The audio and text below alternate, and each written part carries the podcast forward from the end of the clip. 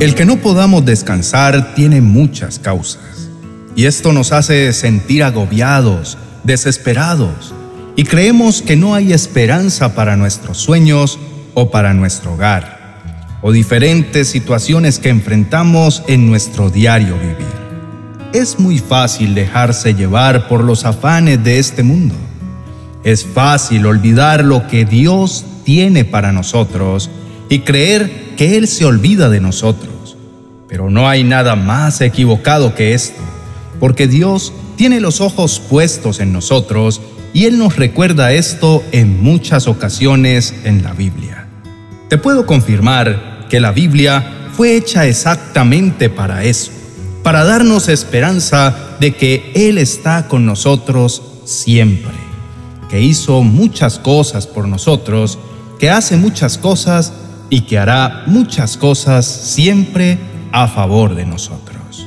Nunca olvides que Jesús es el camino, la verdad y la vida, y que nadie viene al Padre si no es por Él. Él lo ha hecho todo para que nosotros podamos tener esa esperanza viva que nos motive a poder seguir con nuestra vida confiando diariamente y depositando nuestras preocupaciones en el único que tiene el control absoluto de nuestra vida. Entonces, lo mejor que puedes hacer es recordar que la esperanza viva se encuentra en el lugar más seguro que puedes conocer y es en los brazos de nuestro Padre Celestial. No tienes que dar más vueltas. Como humanos, siempre tendemos a llenar los vacíos de nuestro corazón con lo que tengamos a nuestra mano. Entonces, si no nos rodeamos de la verdad de Cristo, lo que va a llenar el lugar de Jesús será el mundo. Serán las cosas superficiales que con el tiempo terminarán lastimándote. Y créeme que eso no es lo que Dios quiere para ti. Y sé que tampoco es lo que tú quieres para ti, porque probablemente deseas tener éxito, descanso y poder dormir de forma plena. Pero cuando empiezas a llenar tu corazón de cosas superficiales, esa paz no llega.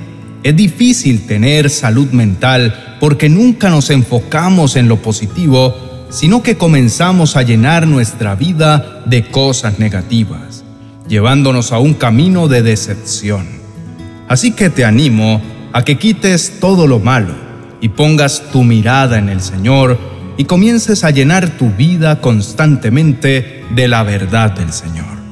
Tú eres capaz de poder enfrentar lo que estás viviendo, pues tendrás de aliado al Señor. Créeme que la única forma de poder lograrlo es con Él. Debido a Él podrás restaurarte y vivir recordando quién eres. Entonces, entre más te demores yendo al Señor, más tiempo estarás en estado de tristeza, cansancio y ansiedad. Así que es tiempo de que recuerdes esta verdad liberadora para que puedas descansar en los brazos del Señor.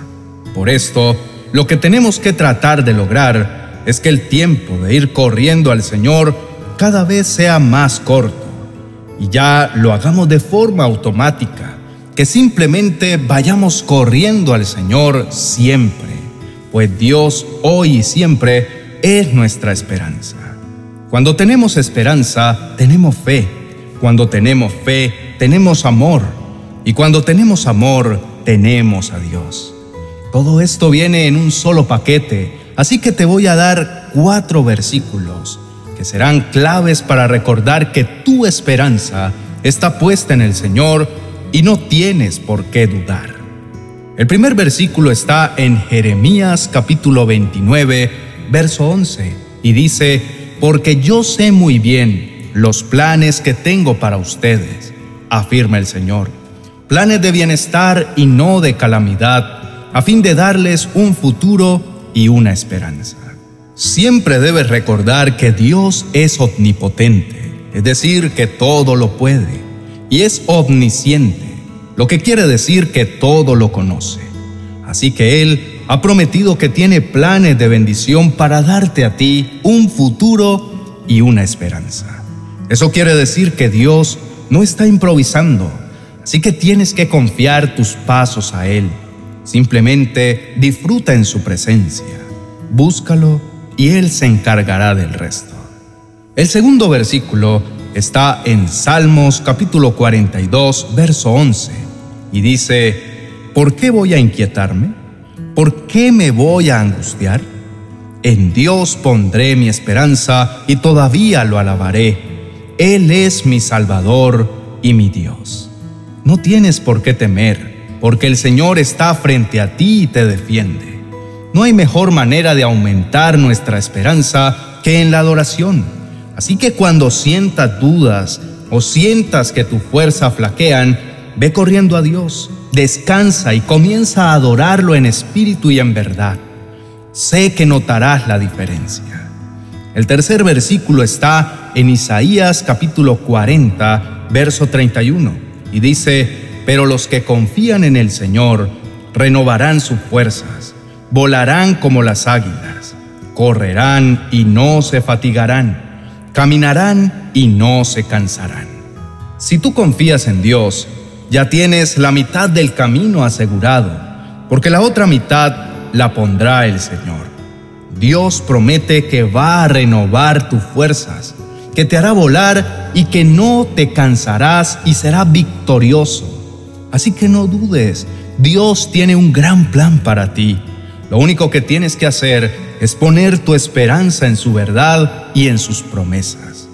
El cuarto versículo es un comodín que viene dos en uno y está en Salmos capítulo 121, versos 7 y 8 que dice, El Señor te protegerá de todo mal, protegerá tu vida.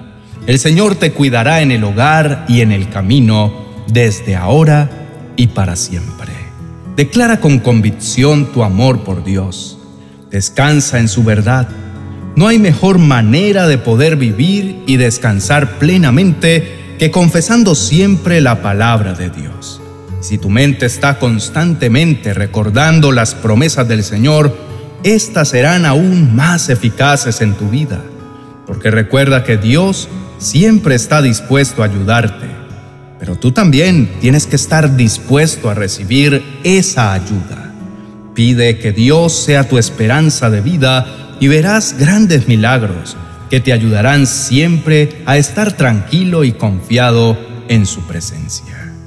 Oremos. Señor Jesús, gracias por tu amor y fidelidad, por ser la esperanza de vida que inspira cada uno de mis pasos.